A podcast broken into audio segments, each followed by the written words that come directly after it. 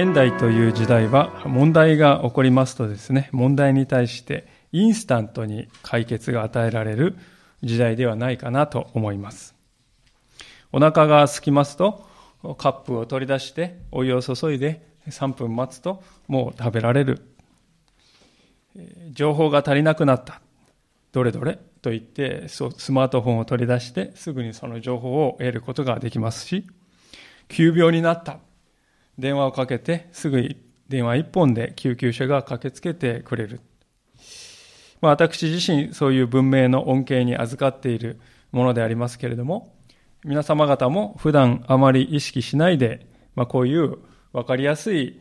解決ということに慣れて生きているのではないかと思います。でしかしながら人生で起こる問題のすべてに対してそういうストレートな解決というものがあるわけではないと思います。いや、一体どうしたらいいんだ？なぜ思い通りにいかないんだ？まあ、途方に暮れるような出来事が人生には必ず起こるのです。でそういう時こそ私たちにとって神の方法を学ぶとても大切な機会だということですね。私たちは先ほど例を挙げましたように直接的でとても分かりやすい答えが来るということをつい期待してしまいますが、しかし神様という方はそうはなさらないのです。なぜかと言いますと、私たちが心を奪われているその問題というのは、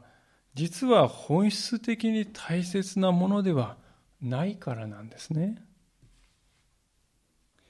神様は表面的なこの問題ではなくて、本質的なところを扱わない限り、私たちは決して成長していかないということを知っておられるのです。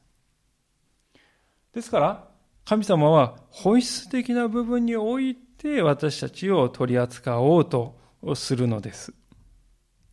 そのためにしばしば神様が捉える方法というのは私たちの予想と異なって見えるということがあるんですね。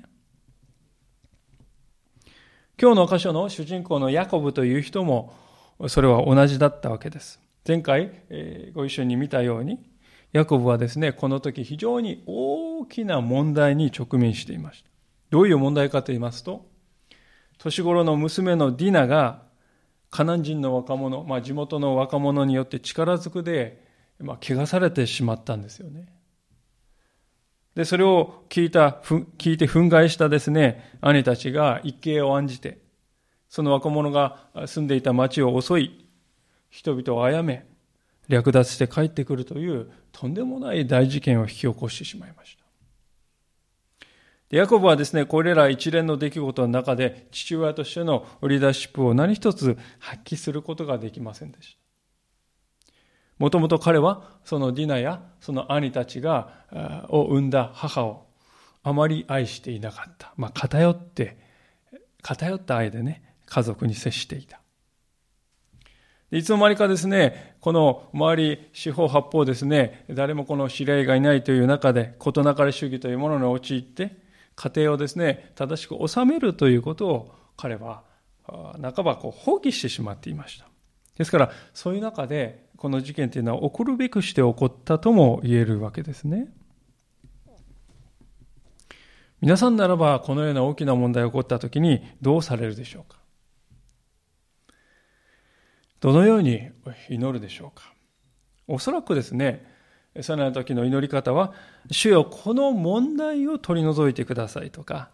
この問題から私を救い出してくださいとかね、もっぱらその自分に降りかかってきた問題というもののね、この解決を祈るんではないかと思うんですね。でそういうところにも、あの、インスタントな問題の解決を求める私たちの傾向というのが現れているなと思います。じゃあこのヤコブの場合はどうしたのかと。神様が彼に示された方法は何だったのか。それがこの一節のところに書かれていますが、こういう方法でした。神はヤコブに仰せられた。立ってベテルに登り、そこに住みなさい。そしてそこにあなたが兄エサウから逃れた時、あなたに現れた神のために祭壇を築きなさい。こういう方法でした。ここには3つの命令があると思うんですね。1つ目は立ってベテルに登れというね。立ち上がってベテルに登れ、ベテルに行け。そして2番目はそこに住め。そして3番目はそこに祭壇を築け。この3つの命令であります。ヤコブがこの時何を考え、何をですね、えー、に心とらわれていたかと言いますとですね、不安と恐れです。そうですよね。自分が住んでいるですね、このところのすぐ近くの町をね、あの、滅ぼしてしまったわけですからね。いやもう明日にでも復讐者がですね、来るんではないか、今晩ではないかと、もう本当に気が気ではないんですよね。逃れられないんではないかと。それが彼の問題でした。しかし、神様はですね、ここでその問題に対してはですね、直接的には何にも答えていないんですよね。答えられたら立ってベテルに登れ、そこに住め、そして祭壇を築け。えー、神様、これが答えなんですか？そう聞き返してしまうかもしれない。でも、実はヤコブにとってこのことこそがね、本質的なことだったということなんですね。なぜかと言いますと、それを解く鍵がですね、この神様行けと言われたこのベテルという場所にあったわけであります。ベテルというのはですね、神の家という意味なんですね。あの言葉としては。ヤコブはお兄さんのエサウから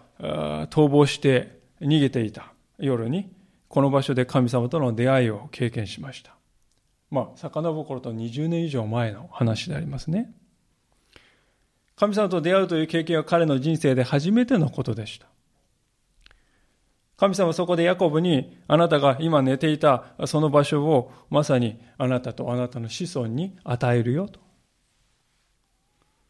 そしてあなたの子孫は増え広がり、すべての民族があなたによって祝福されるようになるのだというね、素晴らしい約束をその場所で与えてくださった。とてもこう厳粛な夜だったと思います。で、その厳粛さに打たれてヤコブはですね、その場所をベテル、つまり神の家だと。そういうふうに名付けたんですね。で、それからおじさんのラバンのところに逃げ込んでですね、そこでまあ騙されたりしながらこう苦労して20年経って、そして神様はヤコブにベテルに帰りなさいと言われたんです。ところがそこに、えー、その神様に従って帰る途中、それは良かったけれども、そのベテルに行く前のシェケムというところで立ち止まってしまった。まあ、そこで居ついてしまった。ここはね、住みやすそうだ。これが自分にとっていい場所だって思ったのかね、なんだかわかりませんが、とにかく途中で、えー、居ついてしまった。違うところに。でそこで起こったのが、先ほど言ったね、34章のこの痛ましい事件だったんですよね。で、そこで神様は今、ヤコブに対して、立ってベテルへ登れともう一度言われるわけですね。それはどういうことかというとね、あなたの信仰の原点に帰りなさいという飯であります。信仰の原点。初めて神様に出会った日のこと。神様の臨在を痛いほど感じたあの時のこと。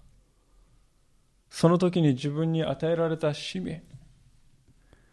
純粋にこの神様を求めて従っていこうと思ったあの日のこと。そのことを思い返しなさい。そしてそこに帰っていきなさいと。神様はそう言われるんですね。これは私たちに対する語りかけでもあるのではないかと思います。神様は私たち一人一人に対してもあなたもあなたのベテルに登っていきなさいと語りかけておられるのではないでしょうか。まあ、登るっていうのはですね、実際にベテルが今いるシェケムより300メートルぐらい標高が高いので登ると言われてるわけですけどもね。同時にこれはですね、心が登るという意味でもあると思うんです。霊的な高みに一歩踏み出して登っていきなさいという意味でもあると思うんですよね。今、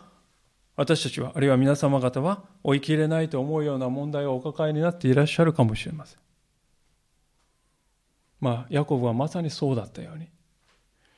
今日そこを旅立って信仰の原点にもう一度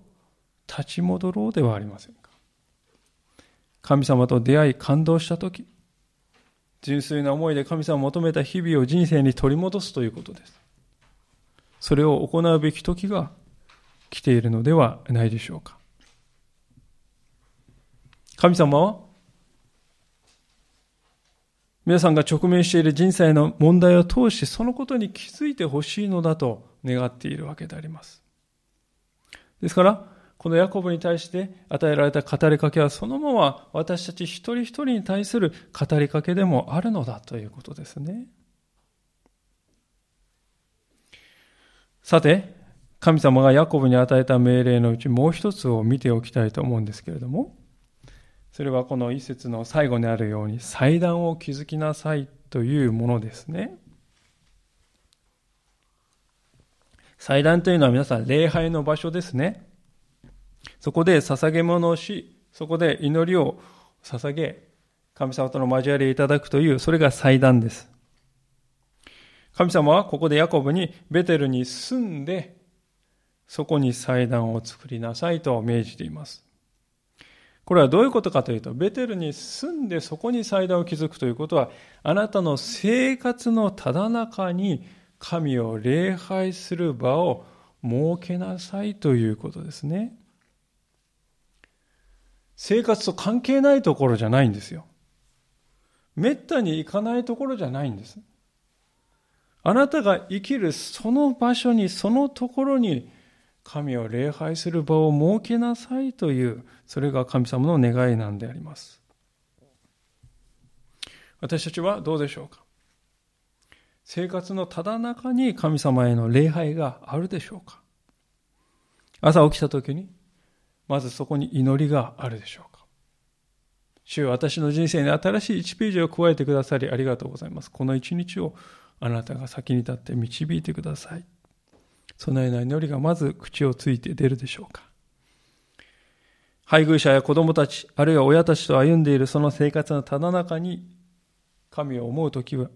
あるいは神への祈りを捧げる時が存在しているでしょうか。神様が私たちに願っておられることは、礼拝の回復です。それも生活のただ中に神を礼拝することが置かれるようにと願っておられるわけです。もしそれがないとするならば、もしかすると、そのこと自体が問題を引き起こした原因になっているかもしれない。私たちはそのように物事を考えていくということも必要ではないかと思うんですね。聖書を読んでいくときに、ヤコブの家庭にですね、とても大きな問題が起こってしまいました。それは何の、なぜかというと、長い時間をかけて、神への礼拝というものが少しずつ少しずつないがしろにされていった、その結果として起こったことであるということをね、聖書は私たち教えてくれていると思うんです。同じことが私たちにも起こるんではないかと思います。生活のただ中に礼拝者の心が取り戻されていかなくてはならないと思います。今日こそ私たちの生活の中に礼拝を取り戻す時ではないでしょうか。家庭において、職場において、学び屋において、どこにおいても、そこで祈りを捧げるものとなろうではありませんか。一日の始めが礼拝で始まるようにしようではありませんか。それが神様に、神様が私たちに願っていることではないかと思うんであります。さて、このようにして神様がヤコブにこの飯を与えられたわけですが、ヤコブはそれにどのように応答していくのでしょうか？それが2節からのところですけれども、それでヤコブは自分の家族と自分と一緒にいるすべてのものに言った。あなた方の中にある異国の神々を取り除き、身を清め、衣を着替えなさい。私たちは立ってベテルに登っていこう。私はそこに苦難の日に私に答え、私が歩んだ道で共にいてくださった神に祭壇を築こう。彼らは手にしたすべての異国の神々と耳につけていた耳輪をヤコブに渡した。ヤコブはそれらをシェケムの近くにあるカシの木の下に埋めた。まあ、ヤコブがしたことの第一はですね、異教の神々を取り除くということでした。これあの、皆さんね、神様は異教の神々は取り除けとは、あの、はっきりと言ってないんですね。あの、一節では。直接触れてないんです。でもヤコブは、取るに足りない私のようなものを取り立てて、決して諦めないで、もう一度召してくださった。神様じゃないか。その神様に従おうとしていく今、神ではないものをそのままにしておくことなんかできないなと考えたんですね。長い時間が経つ中でいつの間にか彼の生活の中には天地をお作りになった誠の神様以外のものがだんだんと入り込んで神々として入り込んでいたのです。ヤコブはここでベテルに向けて旅立つにあたりそれらを捨て去るということを選んだのです。私たちにももしかすると思い当たる節があるかもしれません。私たちの中で神様よりも上に置いているものがあるとするならば、それが偶像だということです。これは絶対に良いことなんだ。誰が見てもそうではないか。まあそう思って祈ることもなく、手放す気もなく握りしめているという物事はないでしょうか。先ほど私たちは信仰の原点に帰りなさいという神様の声を聞いたのだと思います。そこで、ぜひ問いかけたいと思うのですが、皆さんが今持ち願っているものはその信仰の原点に行くたびに本当に必要なものでしょうか？もしかすると、それがあるがゆえに神様のもとに帰れなくさせているものが、今の私たちの心にあるのではないか。もしあるとすれば、それは巧妙に隠された偶像なのだということですね。神様のもとに近づきたいと私たちが願うならば、私たちは清さというものを追い求めていかなくてはならないと聖書は語っております。一箇所開けてみたいのですけれども、ヘブル人への手紙の12章の14節というところを開けてみたいと思いますけれども、ヘブル人への手紙の12章の14節新約聖書の後ろの方の455ページになります。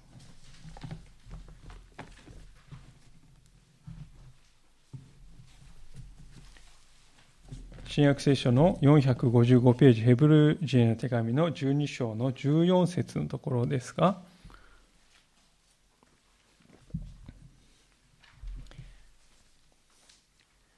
で読ませていただきます。ヘブル12章の14節455ページです。すべての人との平和を追い求め、また清さを追い求めなさい。清さがなければ誰も主を見ることができません。このヘブル書の著者ははっきりと清さがなければ誰も主を見ることはできませんと断言しています。私たちは皆主を見たい。主を仰ぎ見たいと願っていますが、そしていくら祈ってもなかなか答えが与えられないという経験もしているかもしれませんが、しかし私たちは清さというものを求めているだろうかと自分自身に問いかけてみたいのです。ヤコブの子供たちは、ここで異教の神々だけを取り除いたのではなく、耳輪もですね、取り外してヤコブに渡したと、先ほどのこの創世記の35章に書いてあります。多分この耳輪というのはですね、シェケムの町々から奪い取ってきた戦利品というか略奪品だったんではないかと思うんですね。ある仲介者によると、これはですね、異教の礼拝とおそらく結びついていたものだっただろうということです。とても高価で見事なものだったのでしょう。しかしそれが心の清さを持って神様に近づこうとするときに妨げとなっている。良心のうずきとなっている。心の痛みとなっている。それが私たちの心を不自由にしている。妨げていると分かったならば、どんなにそれが魅力的だったとしても、手放していく勇気を持ちたいと思います。後で見ますように神様はそのようなものとは比較にならないもっと素晴らしい約束を、祝福を用意してくださっているわけです。ですから私たちが神様に近づきたいと願うならば、私たちはこのぎゅっと握っている手を、両手を開かなくてはならないと思いますね。神様と共に歩む旅というのは、空の手で歩む。私たちが握っているものはですね、握るのは主の手だけでいいんですよね。何か自分のものをぎゅっと握ってこれを離さないって、握っていたら主の手を握れないですよね。ですから今私たちが握っているものをこう手放して、空の手で主の手だけを握って歩んでいくということなんです。そうするときに何が起こってくるかということですね。創世記のこの5章、35章に戻りますけれども、5節からのところにこう書いてあります。彼が旅立つと神からの恐怖が周りの町々に下ったので、誰もヤコブの息子たちの後を追わなかった。ヤコブはカナンの地にあるルズ、すなわちベテルに来た。彼と共にいた人たちも皆一緒であった。彼はそこに祭壇を築き、その場所をエル・ベテルと呼んだ。それは彼が兄から逃れた時、神がそこで彼に現れたからである。ヤコブがこの町を出て、え、行った時にですね、まあ、先ほど言いましたように復讐したいわけですよね周りの人たちはですから追いかけていってね、えー、行くことは十分に考えられたしかしなんと神からの恐怖が周りの町々に下った、まあ、具体的に何が起こったのかは分かりませんけれども、まあ、おそらくあのヤコブがラバンの元から脱出した時にですねラバンに神様が現れてあなたはですねこういうことしちゃいかんということをね語ってくださったわけです。で、多分そういうのと同じようなことがこの町の人々に語られたんだと思うんです。あるいはもっと強い警告が語られたんだと思うんです。とても私はこれを見てしかし興味深いなと思いました。もともと恐怖していたのはどっちだったんでしょうか？ヤコブの方が恐怖していたんですね。ああ、復讐者が来たらどうするって言って恐れをののいてあたふたしてたんですが。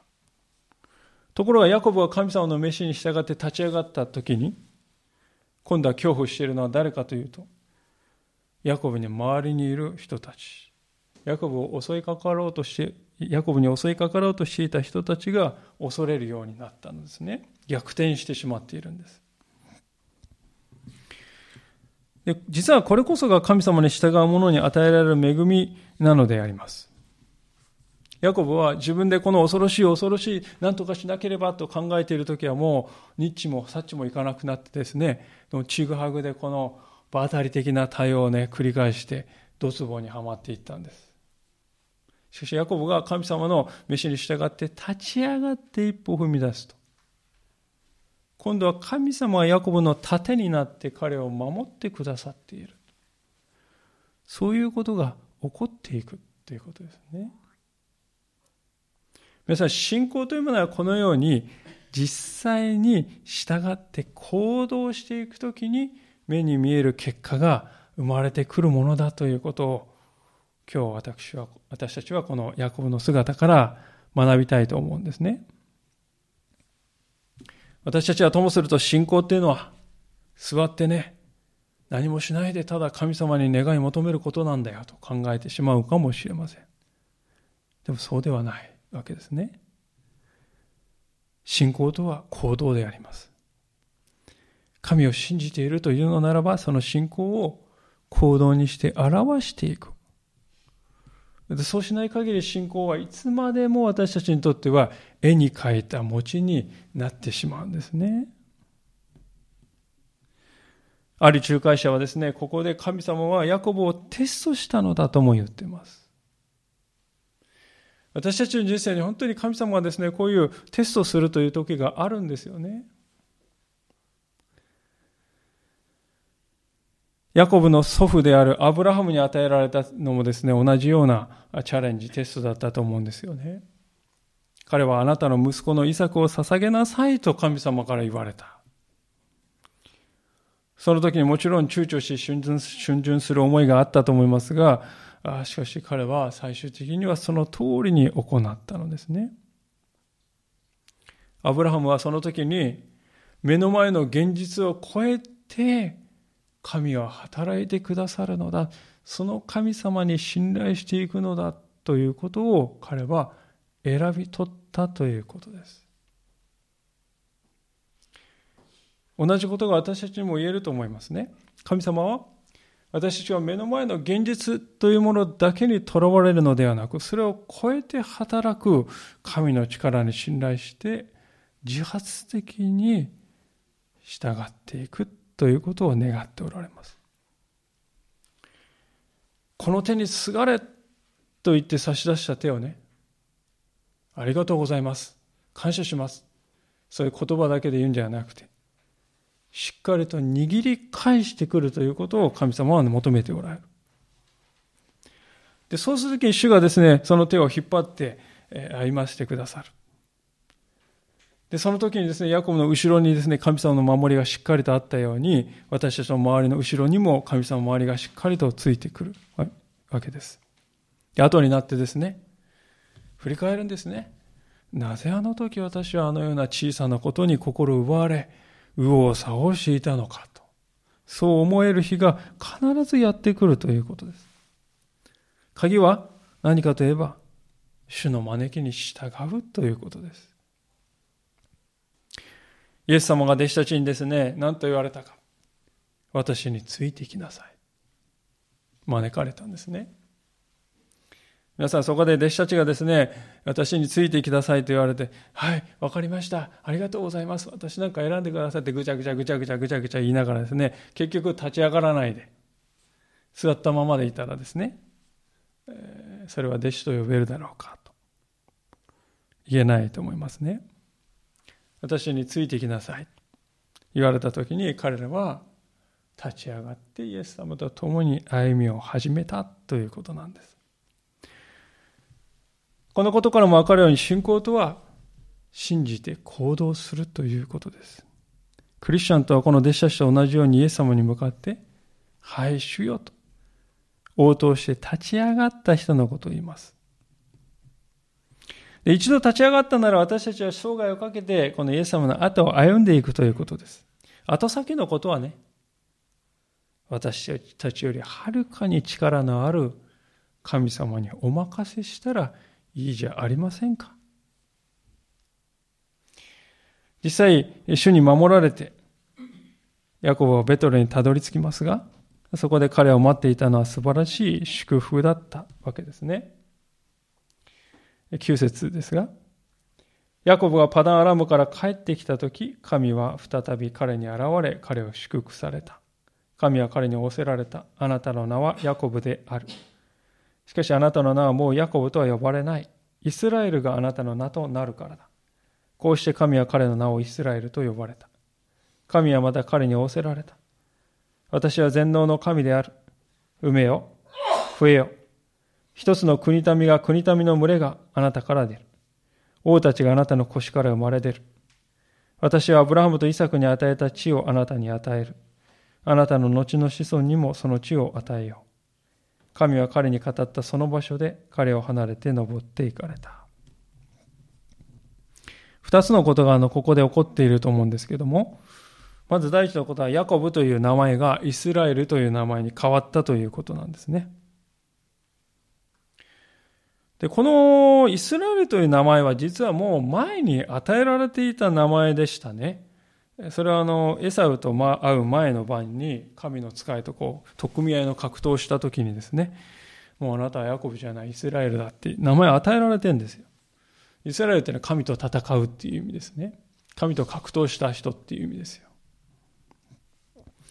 でそうかと思ったら、その後も依然としてヤコブはですね、ヤコブと呼ばれ続けてるんですね。ヤコブはヤコブはって言ってずっとあれ？と思うんですけどね。なぜヤコブと呼ばれ続けてたかっていうとですね、ヤコブが神様の飯の原点にまだ帰ってきてないからなんですよね。途中だからです。しかし今ヤコブはベテルに帰ってきた、立ち返ってきた。その時に神様はあなたの名はヤコブとはもう呼ばれないイスラエルが今からはあなたの名となるのだと宣言してくださった。これはどういうことかというとね、もうあなたは古いあなたに前戻ってはいけないよということではないでしょうか。ヤコブはとても頑固な、非常に政治的な動きをする人でした。しかし長い年月をかけて、そのような頑固なヤコブは取り扱われて、今神様に従う人に成長して、そして今信仰の原点であり約束の地であるベテルに帰ってきました。人を作り変える神の作り変えの技が名前の上にも現れるようにと神様は願っていた。それで、あなたの名は今からはイスラエルだと言われたのです。ある意味ではこれはあの洗礼式にも似ているなと思うんですよね。洗礼を何のために受けるかと。それは私は生涯主の弟子として従っていきますという決意を公に表すということです。それはどういうことかというと、もう私は元の自分には戻りません。後戻りはしません。以前の私のような歩み方はしませんという誓いの時でもあります。古い自分はもう死にました。今からは新しいキリストにある人生が始まったんです。それを象徴するのが洗礼というものですね。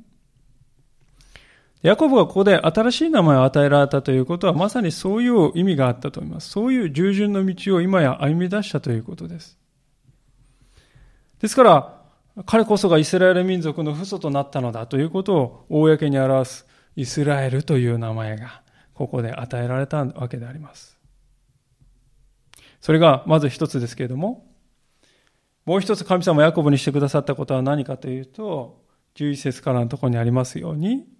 神様の祝福を実際に受け継ぐものとなったということなんですね。実はあの、この神様の言葉は、ヤコブの父イサクがヤコブに語った言葉をそのままなぞるかのように語られた言葉なんですね。ちょっと前に戻っていただいて28章の3節から4節のところを見ていただきたいんですけれども、このように書いてあります。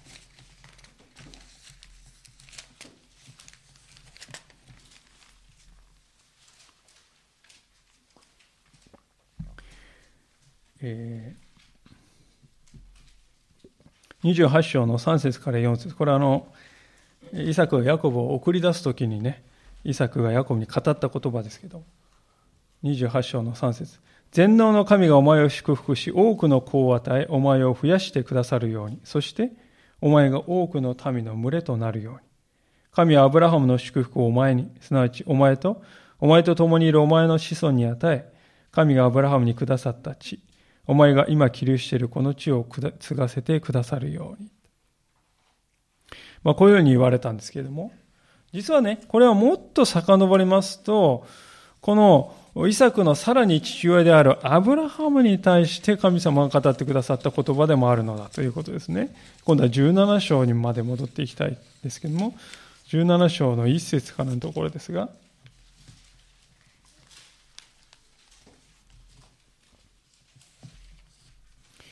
17章の一節からのところです。今度はあの神様がアブラハムに語った言葉ですが、こう語られたわけです。さて、アブラハムが99、17章一節アブラハムが99歳の時、主はアブラアブラムに現れ、こう言われた。私は全能の神である。あなたは私の前に歩み、全きものであれ。私は私の契約を私とあなたとの間に立てる。私はあなたを大いに増やす。アブラムはひれ伏した。神は彼にこう告げられた。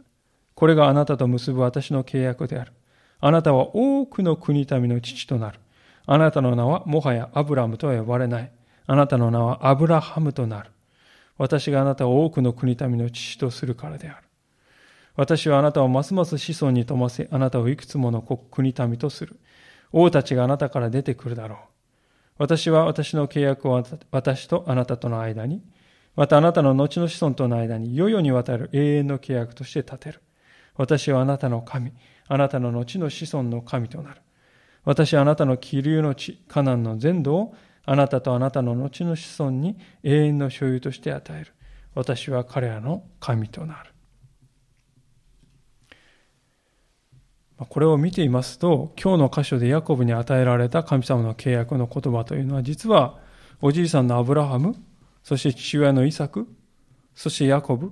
三代にわたって面々と受け継がれてきたものであるということがわかると思います。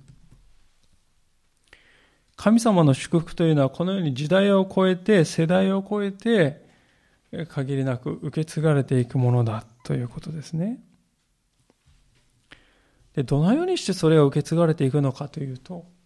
それは神への従順という一時を通してであります。これまで創世記を見てきてお分かりになったように、アブラハムもイサクもヤコブもそれぞれ弱さを抱えていた人でありました。完全とは程遠い、賭けだらけの器でありました。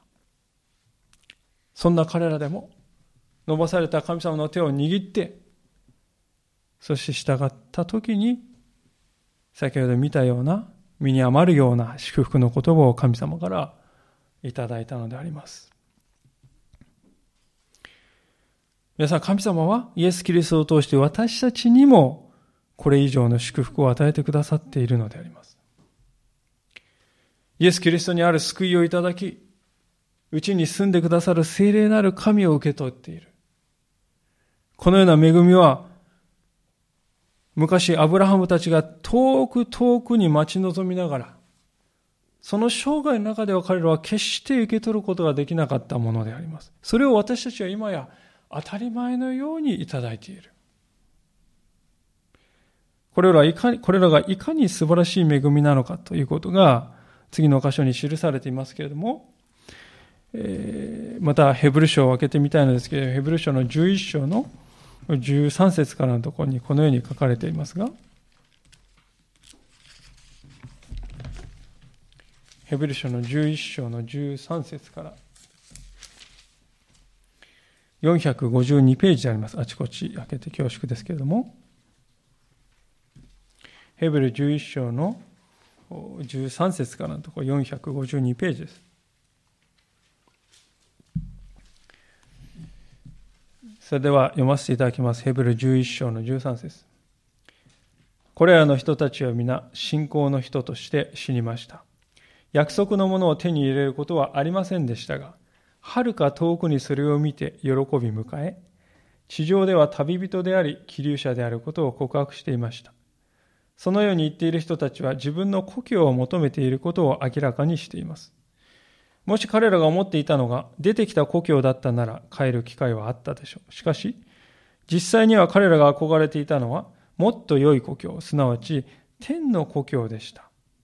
ですから神は彼らの神と呼ばれることを恥となさいませんでした。神が彼らのために都を用意されたのです。アブラハムもイサクもヤコブもここに書いてある通りに今天の故郷にいます。一方、私たちは今地上にあって、すでに彼らが待ち望んでいたものを受け取っているわけです。ヤコブは神様からあなたの腰から王が出ると言われた。まあ、これは腰っていうのはね、えー、性的な部分でありますので、生殖によって子供が生まれ、子孫の中からやがて王が出るという意味ですけれども、まあ、それは約束であります、彼は。でもヤコブは遥か先の未来のことを見ないまま生涯を終えたんですよね。その約束はいつ成就したかというと、2000年の後にイエス・キリストによって完全に成就した。あなたの腰から王であるキリストが出ると。私たちは今聖書の言葉を通してまた精霊のお導きによってこのイエス・キリストという方をすでに知っております。ヤコブは夢にまで見ながら、ついに見ることができなかったイエスという方は私たちはすでに知っているのであります。この違いは本当に大きな、そして素晴らしい違いだと思いますね。私たちは、本当に、まあ、私は思うんですね。時にこのクリスチャンというのは自分が持っている宝がどんなに素晴らしいかということでね、あまりにもこの疎いのではないかと感じることがあります。彼らが本当に絶望しながらも、仰ぎ見ながらも、ついぞ見ることができなかった主イエス・キリストという方を、私たちはすでにいただいた。王の王、主である、主の主であるキリストをいただいたのに。ともすると私たちは、この地上での生活の些細な不足に対してつぶやいてしまうのであります。それは本当に悲しく残念なことではないかと思うんですね。そこで私は今日メッセージを締めくくりにあたり、一つのチャレンジを申し上げたいのでありますが、それは、あなたはこの祝福を受け継ぐものになりたいですか？という問いであります。皆さんは初代のクリスチャンであるかもしれません。二代目かもしれません。三代目以降かもしれません。そのどれであっても、次の世代に神様の祝福を伝えるものになることができるわけです。最も大切なのは、あなた、皆さん方の子供であります。アブラハム、イサク、ヤコブに与えられた祝福を上回る祝福が私たちの前に用意されている。親というものは誰であっても自分の子供には最高のものを残してやりたいと思うものです。世の人々は自分の子供に何を残そうとしているか。それは世のものを残そうとしているのです。しかしこの世にあるものというのはやがては過ぎ去って失われていくものであります。どのように優れた教育であっても、財産であっても、人生訓であっても、永続するものは一つもありません。私たちがクリスチャンの親としてそのようなものだけを残すようであって良いはずがあるでしょうか。私たちは永遠に残るものを彼らに残すものでありたいと思います。それは神の祝福です。神様の祝福は永遠であり、無限なものです。そしてそれは、それはすでに私たちの目の前にあるのです。大切なことは何か？それは、ヤコブがしたように、私たちも神様の招きに従って実際に立っていくということです。空の手で立っていくということです。そうすれば私たちもこの祝福を子供や家族、親族に受け継ぐものとなっていくということですね。この世の中を見ると、人々が誰もが最高のものを手に入れましたねと言われながらも、本当に最高なものは失っていると。そのような姿を私たちはこの世の中で絶えず絶えず見ています。私たちは決してそうであってはならないと思うんですね。私たちは本当に自分が何を与えられ、何を持っているかということを知っているものでありたいと思います。自分が何を持っているかを知らないクリスチャンほど哀れな人がこの世にいないと思うんですね。自分が白鳥であることを知らず、アヒルのように生活している。そのような白鳥とならないために今日学んだ鍵は何であったでしょうか？第一に私たちは信仰の原点に立ち返るということです。そして第二に生活のただ中に礼拝を回復していくということです。そして第三に神様の招きに従って実際に一歩立ち上がっていくということです。行動を起こしていくということです。願くば今日これをお聞きの方皆さん、すべての方々が私を含めてこれを実行するものでありたいと心から願います。一言お祈りをしたいと思います。